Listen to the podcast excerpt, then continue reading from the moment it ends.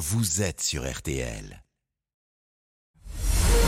Marion Calais, Cyprien Sini. On défait le monde dans RTL Soir. Et on défait le monde avec donc Cyprien Sini, Julie Bro, Laurent Tessier, l'info autrement jusqu'à 19h. Au menu, Cyprien, ce soir Ce soir, on défait le business des chanteurs morts. Aujourd'hui, à Bruxelles, s'ouvre l'expo sur Johnny, un événement car bien après leur disparition, nos idoles continuent de fasciner et de faire vendre. On vous emmène donc à la découverte de chiffres étourdissants. Au menu également Astérix, plus fort que les super-héros américains, la différence entre un bus et un car. Et avant vos repas de fête, petite leçon de bonne manière avec une vraie pro. On défait le monde de la quotidienne, c'est parti On défait le monde dans RTL Soir. Et on commence avec le son du jour. Johnny Hallyday, l'exposition, un projet que porte Laetitia Hallyday depuis deux ans. Oui, un véritable événement. 12 millions d'euros investis dans cette expo. Car cinq ans après sa mort, Johnny fait toujours vendre, comme Claude François, comme Michael Jackson. On a donc choisi de s'intéresser à ce business des chanteurs disparus. Qui rapporte le plus Combien À qui Et Mozart? Est-ce qu'il rapporte encore? Eh ben ouais. Alors pour tout nous expliquer, on a rencontré Fabien Lecoeuvre. Il est écrivain, journaliste, expert pour les tribunaux, auteur notamment de la BD Johnny Hallyday, Les tendres années. C'est aux éditions du Cygne. Et alors, Première info étonnante. Il y a un hit parade des, des, chanteurs disparus. Pendant très longtemps, Claude François était en tête, qui a été battu bien sûr par euh, euh, John Hallyday depuis 2017. Donc Claude François est passé à la deuxième place et la troisième place va être Daniel Balavoine. Ça c'est les chanteurs français. Voilà, ça c'est pour les chanteurs français. Après pour les chanteurs internationaux, vous avez toujours euh, Michael Jackson en tête. On sait qu'en France, il vend toujours, on va dire, une moyenne entre 100 et 200 000 albums par an. Elvis Presley, et puis après on a Kurt Cobain. Et Johnny en 2018, c'était l'année d'après sa mort, 2 200 000 albums vendus, rien qu'en France, c'est colossal. Et aujourd'hui, ça s'est stabilisé autour de 500 000 par an, ça reste ouais, énorme. Hein. Ça reste ouais. énorme, ça doit faire euh, donner envie à certains artistes euh, actuels Bah et, oui. et, bien vivants. Il n'y a pas que les ventes de disques hein, qui génèrent de l'argent. Oh que non En fait, il y a tout un business général qui se met en place. Alors, c'est toujours compliqué à chiffrer. Mais Fabien Lecoeur, il connaît bien le dossier Claude François. Je vous rappelle que Claude François, il nous a quittés il y a 44 ans quand même. Et bien 44 ans plus tard, c'est En matière de chiffre d'affaires, c'est environ 5 millions d'euros par an. Le business Claude François, c'est-à-dire que j'inclus dedans ce que gagnent les maisons de disques, les maisons d'édition, les droits d'auteur, les droits d'interprète, les droits d'éditoriaux, et puis le merchandising qui peut se développer ou l'événementiel, c'est-à-dire à travers une exposition, à travers euh, des livres, tout ce qui peut exister autour du personnage Claude François, y compris les pubs. Vous savez qu'il y a beaucoup de publicités qui utilisent parfois des chansons de Claude François. Ça, ça c'est pas directement la famille de Claude François non, qui prend ça Bien évidemment que non. C'est le même problème pour la chanson comme d'habitude. Comme d'habitude, c'est la chanson française la plus jouée au monde, puisqu'il ne se passe pas une minute où la chanson n'est pas jouée. Eh bien, on est au autour de plus d'un million d'euros par an. Mais ça inclut la maison de disques, les éditeurs, les auteurs, les compositeurs et les artistes interprètes. Un million d'euros pour une seule chanson, Bah oui. c'est- ça paraît absolument dingue. Alors la question qu'on se pose, c'est qui touche quoi dans tout ça? Ça paraît un peu touffu. Quoi. Alors ça c'est compliqué. Pour faire simple, tous les gens impliqués dans le processus de création touchent un petit peu sur les ventes. hein. Ça va de celui qui a fait la pochette de l'album à celui qui a pris la photo de l'artiste disparu, en passant par le journaliste ou l'écrivain qui écrit un livre euh, sur le chanteur. Ensuite, il y a les ayants droit, les héritiers du chanteur disparu, des droits qui sont limités dans le temps. Alors on va prendre un exemple concret. Pour les droits d'interprète, on sait que c'est limité à 50, 60 ans. Aujourd'hui, par exemple, dans le domaine public, vous avez des grandes chansons, les premières chansons de Johnny, de Clo-Clo et des Beatles, qui sont déjà dans le domaine public. Donc n'importe qui peut les interpréter gratuitement. Les enregistrer et même sortir la voix de Johnny qui la chante sans verser de droit à la maison de disques. Maintenant, les droits d'auteur, c'est 70 ans. Je vais prendre l'exemple de la chanson comme d'habitude. Tant que les auteurs-compositeurs sont toujours vivants, on ne met pas en route la machine à compter 70 ans. C'est-à-dire, évidemment, Claude François nous a quittés. On a Gilles Thibault, le parolier français, qui nous a quittés. Et puis, Jacques Revaux, Dieu merci, est toujours vivant. Donc, tant que Jacques Revaux, qui a 82 ans, est toujours de ce monde, on ne démarre pas le compteur de 70 ans. 70 ans plus les années de guerre. S'il y a une guerre mondiale entre deux, on rajoutera 5 ou 10 ans. Donc ça laisse quand même un bel avenir. Mais Mozart est dans le domaine public. C'est-à-dire que n'importe qui peut interpréter Mozart, il n'y a plus de droit à payer. Et comme d'habitude, avec sa version anglaise My Way, et toujours la troisième chanson la plus écoutée au monde derrière Yesterday et Let It Be des Beatles. Incroyable. Et cette expo, Johnny Hallyday, hein, qui est parti de Bruxelles Oui. et qui va faire le tour ensuite, qui va venir à Paris et puis qui pourrait faire une tournée en France. un peu comme Johnny. Et Fabien. Lecoeuvre me disait que cette tournée, elle avait déjà vendu 20 000 places euh, pour l'expo à Bruxelles, ce qui est énorme pour une expo d'artistes. Et en fait, il faut multiplier par 3 le prix des billets parce que les gens achètent des goodies ensuite. voilà. Le business. Voilà, le business des chanteurs morts. RTL, Sous les radars. Et on défait maintenant l'info passée inaperçue sous les radars. Alors, on vous a souvent parlé du trafic d'ivoire avec les défenses d'éléphants. Le problème, c'est que les braconniers ont trouvé une nouvelle alternative, Laurent. Oui, car avec le durcissement de la lutte contre le trafic de défense des éléphants, ils se sont tournés vers les dents d'hippopotame. Elles sont aussi en ivoire et les ventes sont clairement en hausse. Je parle de vente car c'est un commerce tout à fait légal. Oui, c'est autorisé. Et face aux populations qui se déciment, les pays africains tirent la sonnette d'alarme. Ces dents servent avant tout d'éléments décoratifs, plus faciles à obtenir et moins chers. Et on peut se sentir concerné. Christophe Marie, le porte-parole de la Fondation Brigitte Bardot. La France est le deuxième pays d'importation de l'ivoire d'hippopotame, donc euh, soit brut ou travaillé sous forme de statuette. La France euh, seule représente 30% du marché. Les États-Unis sont, sont le premier pays d'importation avec 34% du marché. On parle de collectionneurs, de trophées de chasse et un chiffre hallucinant dans le monde. Entre 1975 et 2017, 770 000 kilos de dents d'hippopotame ont été légalement vendus. Mais alors, pourquoi on n'interdit pas euh, ce commerce, tout simplement? Bah parce que récemment, l'Union européenne, notamment, s'y est opposée. La demande d'une interdiction avait été faite par 10 pays africains lors d'une convention sur le commerce international des espèces sauvages menacées. Mais c'est donc pas passé, motion rejetée. En attendant d'autres tentatives, les hippopotames sont de plus en plus menacés d'extinction. Ils sont 30% de moins depuis 1994. C'est terrible cette euh, info passée sous les radars, Laurent Tessier. Allez, une petite pause, on défait le monde, se poursuit dans RTL Soir. À tout de suite. Marion Calais, Cyprien Sini, on défait le monde. Calais, Cyprien Sini, On défait le monde dans RTL Soir. Et à 18h49, on défait donc toujours le monde, comme tous les soirs. Winner ou loser Alors un grand gagnant, vous en parliez dans LVT dernière avec euh, Monique Younes, Fab Caro écrit le nouvel album d'Astérix, l'occasion de faire du petit Gaulois notre grand gagnant du soir. Car Julie, Astérix, il résiste à tout. Aux Romains, certes, mais même aux Américains. Et oui, plus de 60 ans qu'il traverse les époques, après Hulk, Superman ou Iron Man, notre petit Astérix à nous, lui, n'a pas changé.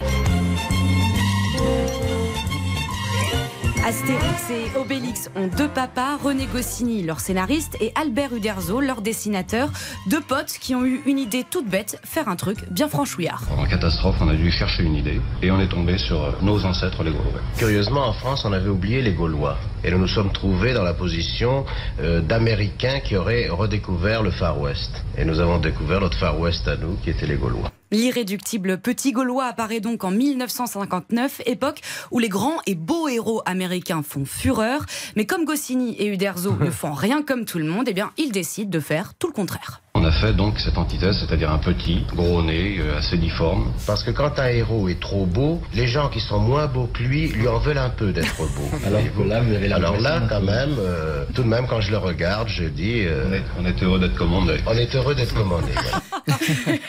Ajoutez ensuite une armée de Romains, des bagarres, des sangliers et un bon esprit gaulois, un univers drôle et un peu moqueur dans lequel se retrouvent tous les Français. On s'est amusé à jouer avec le tempérament du français moyen, toujours un peu râleur, critiquant toujours ce qui se passe à l'extérieur, et quand il est chez lui, critiquant ce qu'il a chez lui. Assez gueulard euh, en ce qui concerne la bonne bouffe, aimant la rhétorique, euh, et ainsi de suite, quoi. Et voilà, Astérix et Obélix font l'unanimité. Et si Astérix perd un de ses papas, Goscinny, en 77, son univers, lui, continue de s'étendre. Des BD vendus à plus de 400 millions d'exemplaires et traduits dans plus de 100 langues différentes. Un parc d'attractions à son nom.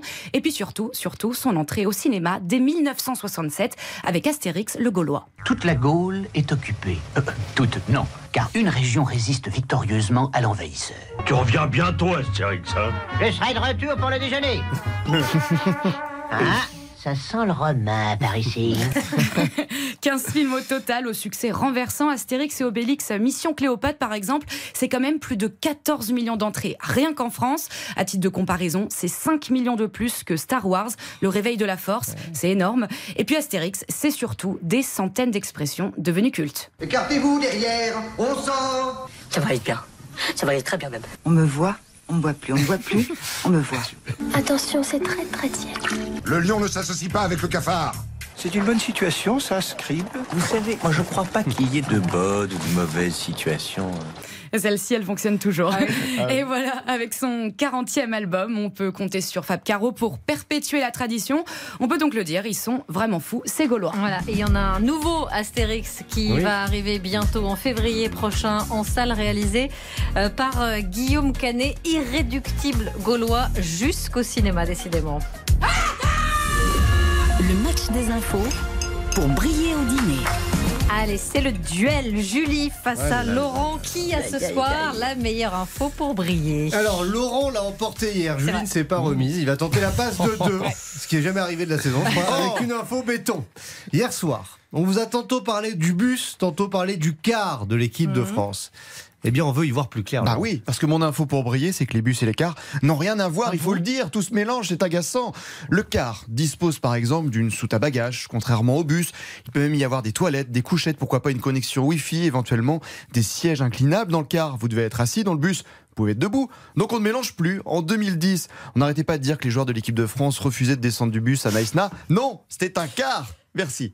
Ok, alors maintenant au tour de Julie. C'est pas mal quand même, c'est pas mal. Ah oui, qui a choisi Lionel Messi pour gagner son premier point. Eh oui, mon info pour briller, c'est que Messi vient de gagner un nouveau titre de champion du monde, celui de la publication Instagram la plus likée de tous les temps, plus de 63 millions de likes pour une photo de lui soulevant la Coupe du Monde, forcément.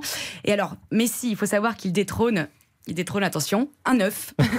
et oui, oui c'est une simple photo d'œuf qui détenait euh, jusqu'ici le record du monde avec 56 millions de likes. Mais, mais, mais, le duel n'est pas encore terminé. Depuis hier, en voyant ça, les gens se sont remis à liker la photo du fameux œuf.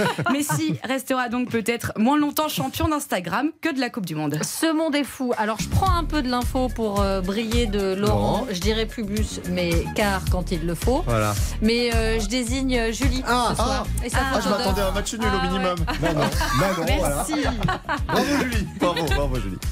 Allez, RTL Soir, ça continue dans quelques secondes. Dans un instant, ce sera euh, le journal et on va suivre le bus impérial euh, des Argentins. C'est un quart, un quart, c'est un quart, Peut-être qu'il y en a debout dedans. Non, en tout cas, pas ils peuvent être debout dessus. Bon, bref, en tout cas, il défile à Buenos Aires. On y retournera dans un instant, juste après ça. On défait le monde. Marion Calais, Cyprien Sini.